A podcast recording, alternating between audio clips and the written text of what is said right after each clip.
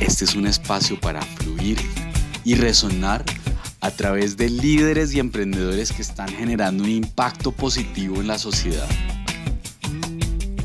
Yo quiero hacer una cosa, cambiarle la vida a las personas. ¿Y a qué tipo de personas? A personas que son muy creativas, pero pues que en Colombia no tienen el espacio. Eh, hasta la fecha pues ya he vendido apps, he vendido recetas, canciones, todo tipo de intangibles que efectivamente se pueden tangibilizar, valorar y que las empresas están necesitando y han valorado mucho el servicio.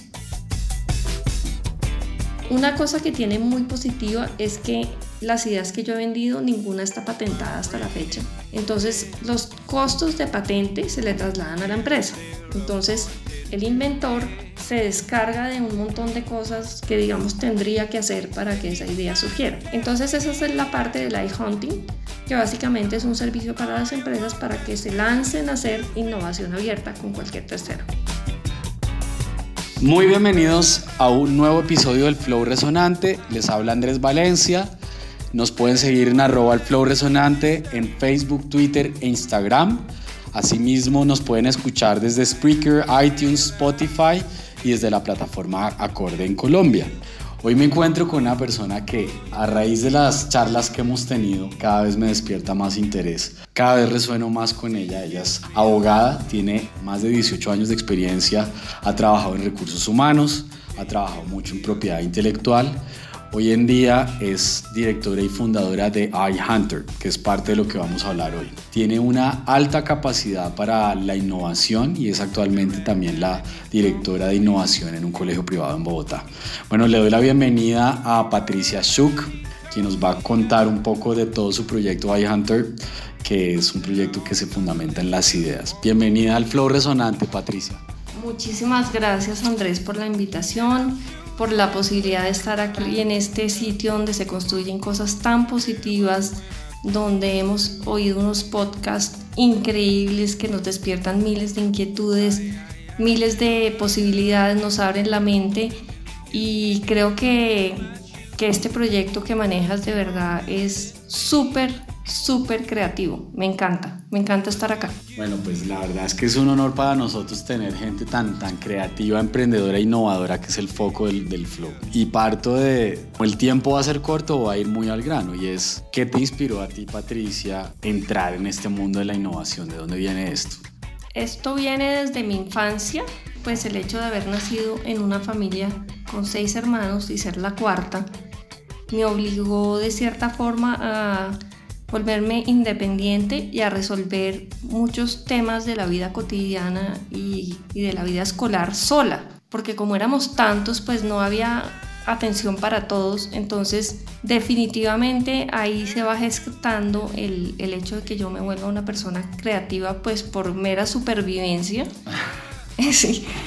Y, también un poco creo que se gestó en, en una visión que tenían mis papás de, de sacarnos mucho a, a, la naturaleza, al campo y, y nos ponían a observar, a observar lo que estaba ocurriendo en diferentes escenarios de Colombia siempre.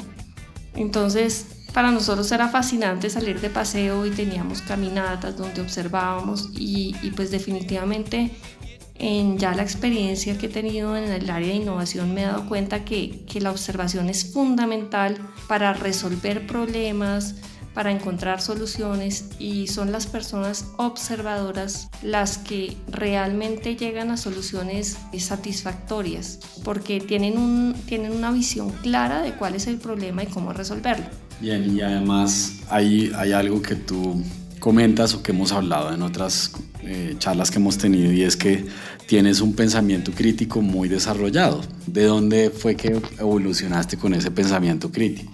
No, pues obviamente también es por el entorno familiar, porque bueno, mis papás ambos tenían profesiones muy distintas. De hecho, en mi familia pues hay dos artistas, pero pues como éramos tantos también existía eh, la posibilidad de que un hermano le dijera a uno cualquier cosa y pues uno se tenía que defender como fuera.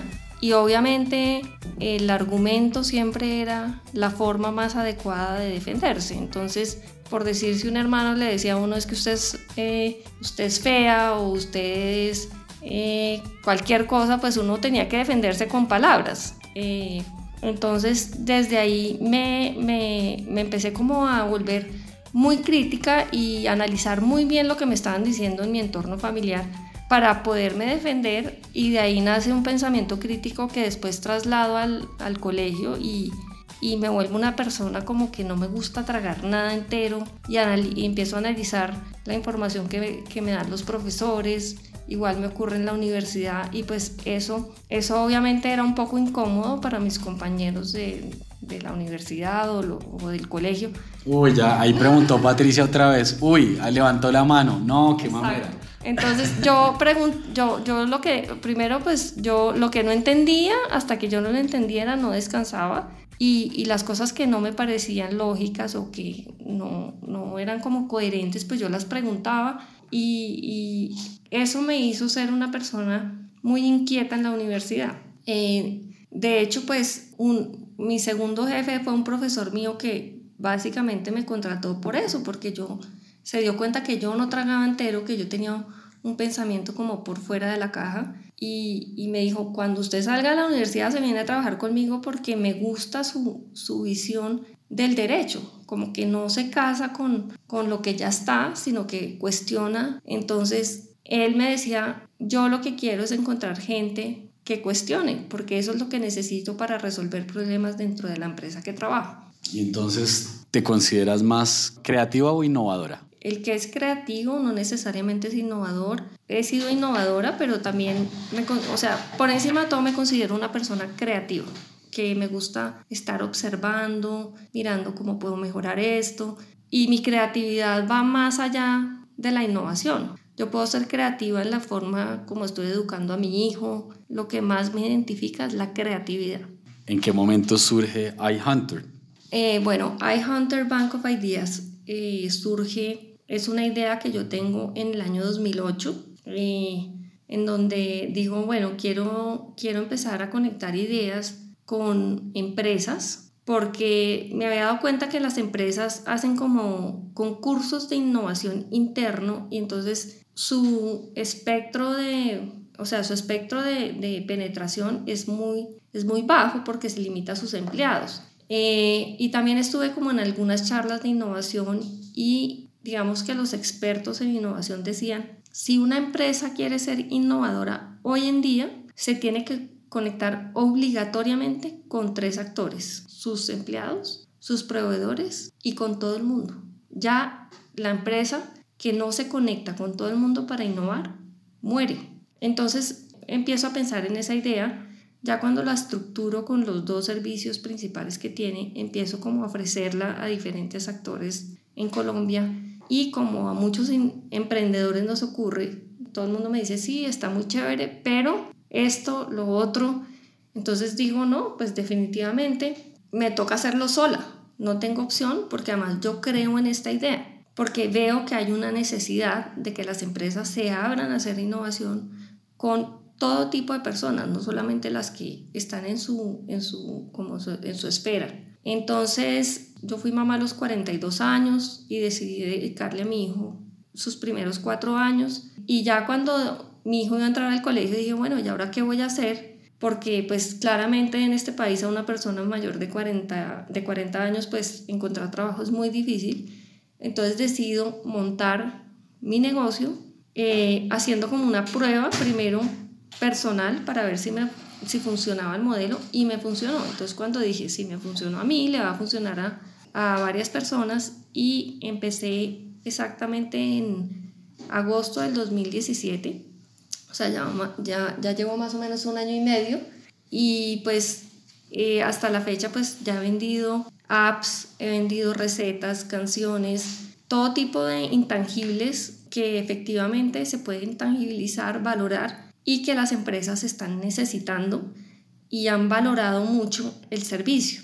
Entonces, ya para contarte un poquito, eh, o sea, qué es lo que hago, no sé si Sí, de, hecho, de hecho te iba a preguntar si hay alguien en este momento escuchándonos y, quiere, y quiere como, yo tengo una idea y la quiero registrar y sé cómo monetizarla, pero necesito financiación. ¿Cómo, ¿Cuál sería el procedimiento? Ok, entonces la página, la página tiene como solamente dos, tengo dos servicios y, y, y, esos, esos dos servicios eh, en qué consisten. Uno es el de iHunting, es decir, que yo soy un cazador de ideas, o sea, como un headhunter, pero de ideas. Y en este servicio, básicamente, las empresas me pueden hacer solicitudes. Me pueden decir, mire, búsqueme afuera, por ejemplo, productos de mi, del mismo ramo que yo manejo, pero para entrar a otros estratos o para salir del país o para o quiero modernizar un poco mis, mi portafolio de servicios. Entonces, la empresa me hace la solicitud, yo la, yo la pongo en la página y a través del banco de ideas, que es el otro servicio que tengo, yo empiezo a recibir ya ideas de cualquier persona, que sea parte de mi página o no, porque realmente mi página no tiene una comunidad donde, se esté, donde todo el mundo esté mirando y participando. Entonces, la empresa eh, me hace la solicitud, yo salgo a buscar como lo haría igual un headhunter y cuando yo encuentro algo ya entro en contacto con la empresa, la empresa me tiene que firmar un contrato que tiene unas cláusulas muy fuertes para proteger al inventor y en el momento en que ya se firma ese contrato y el inventor está de acuerdo, acudimos a, la empresa, mostramos lo que tenemos y si hay algún interés, pues puede salir una venta del intangible. Una cosa que tiene muy positiva es que las ideas que yo he vendido, ninguna está patentada hasta la fecha. Entonces, los costos de patente se le trasladan a la empresa. Entonces, el inventor se descarga de un montón de cosas que, digamos, tendría que hacer para que esa idea surgiera. Entonces, esa es la parte del hunting que básicamente es un servicio para las empresas para que se lancen a hacer innovación abierta con cualquier tercero. El banco de ideas, por su lado, como como lo dice el nombre, pues es un banco de ideas. Eh, entonces es un sitio donde cualquier tercero deposita una idea. Ah, bueno, cuando la persona deposita inmediatamente en su perfil le queda un acuerdo de confidencialidad que yo le estoy dando a la persona, donde le estoy diciendo básicamente su idea suya, yo solamente soy una persona que comercializa o que lo va a contactar con un tercero definido por usted. Entonces la persona se, se registra como innovador, pone su idea, yo, yo la miro y empiezo a mirar qué solicitudes tengo versus qué tengo en el banco y empiezo como a hacer match de qué puedo, qué puedo llevar a qué sitio porque finalmente el problema de muchas personas es que no tienen la conexión para llegar a, ¿no? Entonces, en un libro que se llama The Tipping Point se explica cómo en, en una sociedad capitalista lo que más, la persona más importante hay veces es el conector. Entonces yo estoy tratando de ser el conector entre esas personas que tienen ideas, pero no tienen cómo llegar a la, a, la empresa de una forma segura, que no lo roben. Eh, entonces, cómo llegar y poder hacer una transacción que sea dentro de los marcos de un precio justo. Eh, y obviamente cuando yo ya llego a la empresa, pues pueda tener una valoración. Yo tengo como un mini business plan de la idea, eh, una investigación eh, desde la parte de vista de innovación, una, o sea, la valoración más un tema de innovación, de, de, como de investigación.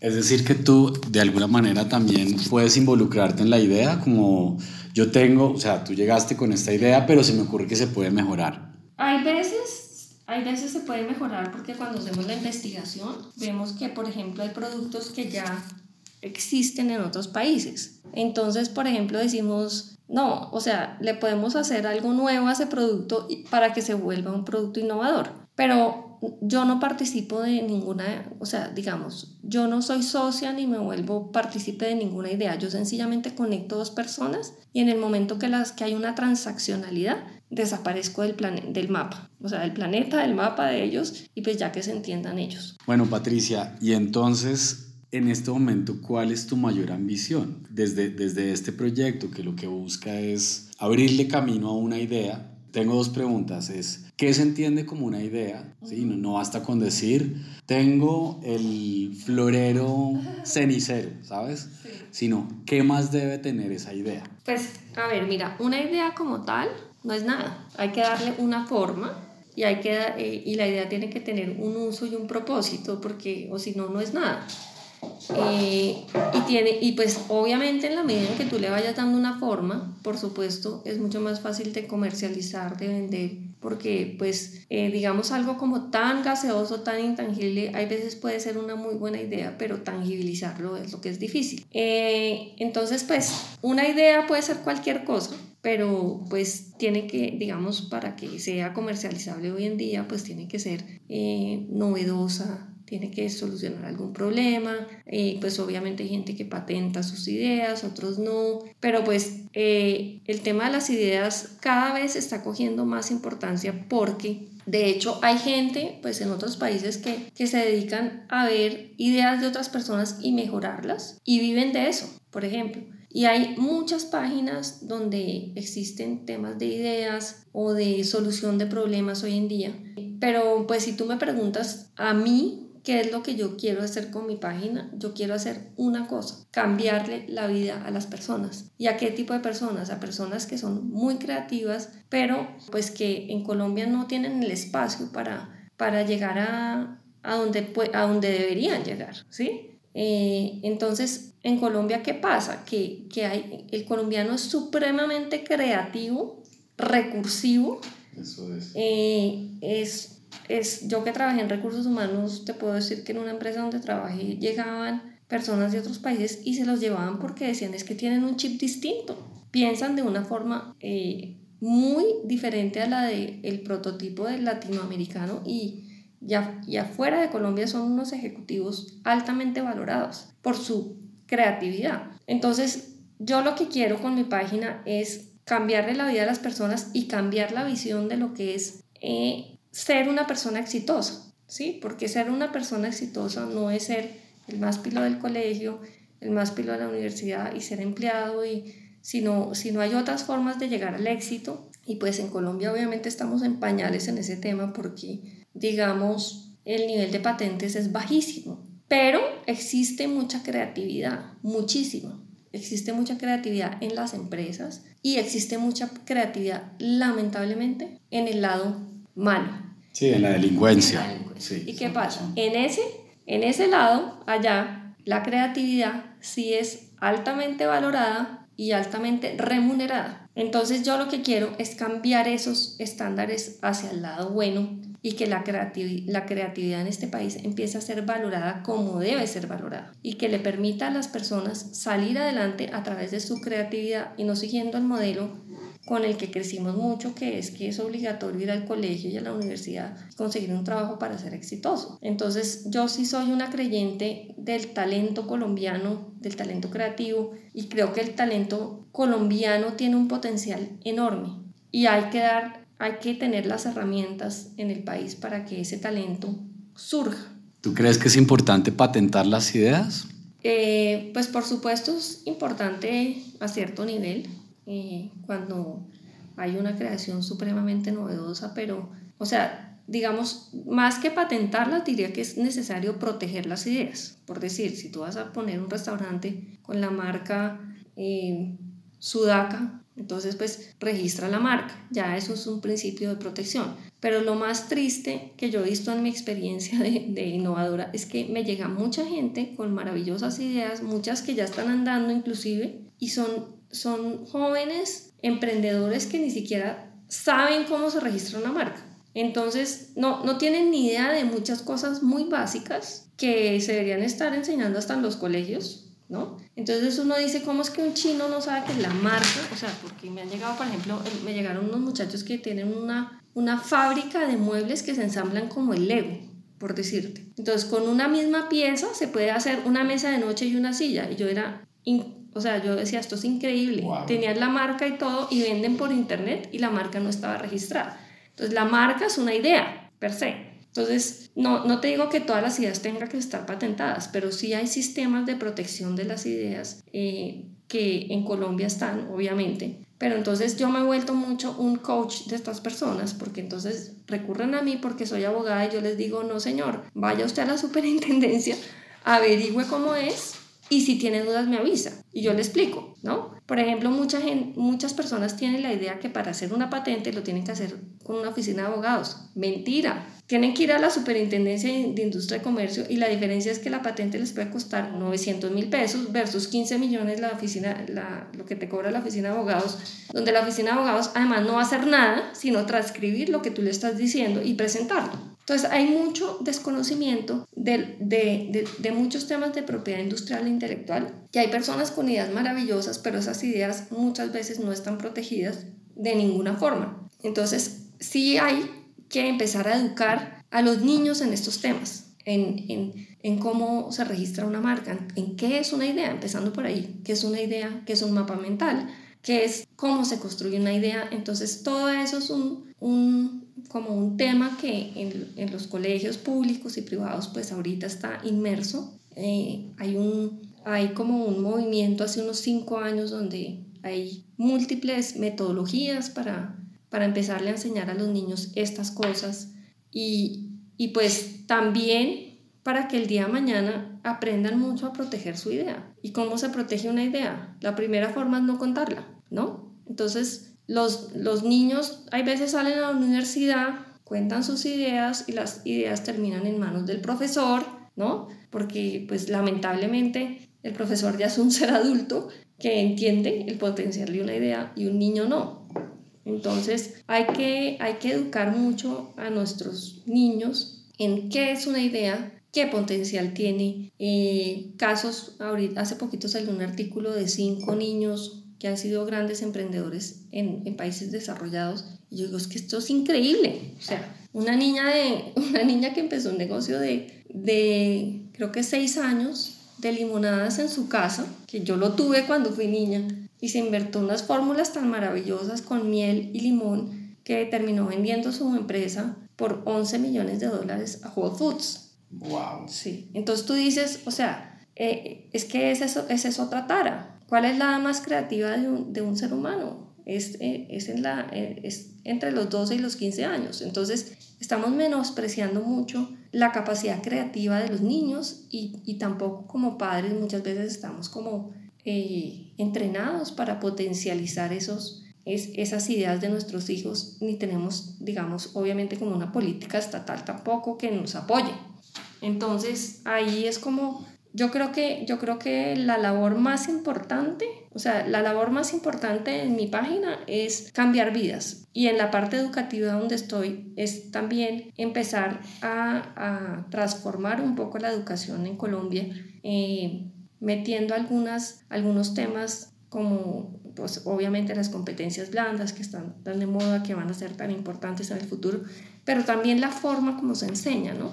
Empezar a, a, permitir que, que el, el, alumno tenga más voz y que el, y el, profesor a la vez sea un coach del alumno, que les permita hablar, que la voz del, del niño sea más escuchada y pues como toda, todo el tema de, de, de, que sean emprendedores, eso es lo que yo más quisiera como en la parte educativa, que, que sean niños soñadores, que nunca dejen de ser soñadores, de tener capacidad de asombro. Eso es como lo que yo más quisiera. ¿Tú crees que hoy en día los colegios, las universidades, el sistema educativo en general, público y privado, está siendo consciente de la importancia del emprendimiento? de, lo, de, lo, importante que es formar en habilidades para el emprendimiento. Yo creo que ese es un tema que, bueno, hay, hay un par de colegios eh, que han sido muy creativos e innovadores desde hace muchísimos años, más en temas tecnológicos, pero sí en el tema de habilidades blandas. Sin duda, eh, ya hay una conciencia muy grande en los colegios de empezar a introducir valores, ya sean valores que generan competencias o o las mismas competencias, o sea, por ejemplo, hay un colegio de los que yo encuesté que tienen como paralelo a, su, a, sus, a, la parte académica un área que solamente de competencias para la vida, toda clase de competencias, desde competencias para el hogar, desde competencias para, para la sostenibilidad, para cultivar sus propios alimentos, eh, educación financiera que es tan importante, entonces yo creo que ya los colegios son más conscientes de que están de que tienen que formar ciudadanos para el mundo, no solo para Colombia. Y muchos colegios creen que, que quieren que sus alumnos sean agentes de cambio, personas con pensamiento crítico. Hay, una, hay como una avidez ahorita de todos los temas de innovación educativa porque hay una conciencia en este momento, diría, medianamente grande hacia cambiar, hacia, hacia cambiar e introducir esos nuevos temas en los alumnos desde el preescolar, que eso es un tema que me ha sorprendido porque, digamos, yo me desconecté del sector educativo, pero digamos en mi época todos los temas de emprendimiento, esto era para los últimos años del bachillerato. Pues no, ahora todos los colegios están emigrando a introducir muchas cosas orientadas al emprendimiento, a la creatividad, a la colaboración, todas estas competencias del siglo XXI desde el preescolar. Y eso pues me, me parece que es importantísimo. Bueno, y el, tiempo se nos, se nos está yendo, aquí nos podemos alargar 10 días más, pero me gustaría terminar con un llamado a la acción para los emprendedores en Colombia. ¿Cuál crees tú que es un llamado importante? Pues yo creo que lo que muchos eh, emprendedores y pues que ya hemos logrado tener una empresa y todo, siempre decimos es que mm, siempre hay que seguir los sueños que uno tiene y te pueden cerrar la puerta 100 veces y si tú tienes una idea que crees que vale la pena, hazla, hazla y sigue tu instinto. Hay que seguir el instinto porque si nos ponemos a oír a las personas, que muchas veces puede ser nuestros familiares, que nos dicen no haga, eso no va a servir, eso no, muchas veces nos distraemos. Y los grandes emprendedores y visionarios del mundo moderno son personas que se han trazado un objetivo y lo han hecho. Y mi mayor aprendizaje con mi emprendimiento fue ese, o sea, yo lo hice y inmediatamente empezó a fluir. ¿Por qué? Porque sí, porque yo creí en él y porque le di una forma que funciona. Y porque trajo resultados, tiene resultados demostrables, has vendido ideas. Por ejemplo, me parece interesante contar el caso del, de la aplicación, del chico que no tenía... Sí, tengo, tengo, cerrar. tengo un caso de un, de un muchacho eh, de 20 años, de, pues es un, un, muchacho que se graduó del INEM de Kennedy. Eh, su padre viudo tiene, son, tiene tres hijos y este es el mayor, y le dice al niño, yo no le puedo pagar la universidad. El niño muy tecnológico, como cualquier centennial, y entonces el niño eh, le dice al papá, bueno, no me pague la, no me pague la universidad, pero pues págueme la conexión a internet. El papá le compra un computador de segunda y el niño solo aprende a hacer apps. Entonces el niño se pone a hacer apps y me deposita en mi banco de ideas dos apps para la venta porque me dice que necesita conseguir recursos para estudiar. Entonces yo eh, obviamente miro el app con él, eh, miro si funciona, miro, investigo y finalmente eh, digo, uy, hay una empresa de tecnología que me está pidiendo todo lo que yo tenga de tecnología de última generación. Entonces miro que esta app hace match con esa empresa y obviamente tengo otra, otra serie de, de cosas que, que casan con la solicitud de la empresa. Y finalmente le digo a la empresa, sí, le voy a mostrar unas cosas que tengo, fírmeme el contrato y nos reunimos. Le muestro toda la, le, le, hago toda la muestra de lo que tengo en la empresa de tecnología y la empresa de tecnología escoge el app de este muchacho, que tiene ya una valoración de 25 millones de pesos. Eh, y la empresa dice, la queremos comprar hace una oferta de 22 millones de pesos y finalmente se hace la transacción. El muchacho con lo que recibió por el app se pagó seis semestres en la universidad que él quería. Entonces ahí consiguió los recursos, tan es así que, que la empresa que compró le giró directo a la universidad porque le hacían un descuento por pronto pago. Entonces el muchacho empezó a estudiar en enero del año 2018, o sea, la, la venta se hizo en, el, en, en octubre del 2017. En enero del 2018 empieza a estudiar, transcurren seis meses y la empresa me llama y me dice, Patricia, le queremos hacer una mejora a esa app. Queremos que nos contacte con este muchacho. Y yo, claro, ¿para qué? No, es que lo vamos a contratar. Entonces lo llaman, lo contratan, entonces el muchacho a partir de su creatividad consigue recursos para estudiar y trabajo que, digamos en mi modelo como yo me lo había pensado, nunca me imaginé que este modelo sirviera para que las personas consigan trabajo. El, muchacho me escribió y me dijo, empiezo en junio a trabajar con ellos. Entonces pues yo decía, increíble porque la creatividad te puede llevar más lejos de lo que tú crees, porque tienes un talento que alguien va a valorar si lo haces bien. Entonces Por eso es que yo digo que quiero cambiar vidas, porque creo que el, el ejemplo que ya tuve es como una muestra de que hay veces el, el, problema no es que no haya creatividad, es que no está la conexión, no hay cómo llegar, pero cuando ya la persona se da cuenta, puede ver cuál es, cuál es el nivel de creatividad de una persona, le puede dar un valor más allá de su currículum o de, o de su colegio o de su estrato, de lo que sea. De hecho, pues en los grandes centros de pensamiento ahorita el currículo tiene muy poquito peso para que te contraten. Y las grandes empresas de tecnología están mirando más qué retos ha tenido la gente. Si han sido emprendedores, les interesan más, así hayan, se hayan quebrado. Entonces ya el currículo está perdiendo peso frente a la tecnología, porque lo que les interesa es que la persona sea creativo, les dé soluciones, les ayude a, a les aporte, más que sea una persona que la tiene que entrenar, ¿no? Entonces todo esto está cambiando y cada vez el mundo de las ideas va a ser más importante y más influyente en el mundo. Bueno, yo creo que a, a partir de aquí podríamos empezar un segundo podcast que va a quedar pendiente. Por lo pronto resueno completamente con todo lo que está, con todo lo que nos compartió Patricia. Emprendimientos que transforman vidas desde la creatividad y la innovación. Un banco de ideas que está generando impacto, como lo acaba de contar Patricia, y todo lo que viene por delante, que yo creo que lo contaremos en un segundo podcast. Qué, qué, qué, qué delicia que me hayan invitado, me encanta, todos los podcasts me parecen increíbles, creo que estás haciendo una labor maravillosa y ojalá otro día podamos hacer un segundo podcast. Claro que sí, aquí seguimos fluyendo y resonando con Patricia Schuch en iHunter Bank of Ideas. Página web, ya para cerrar. TheIHunterBankOfIdeas.com. El, el, el D es THE y después, como lo dije, tal cual.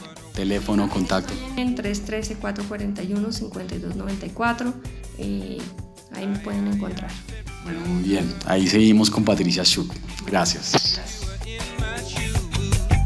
just keep on using me until you use me up.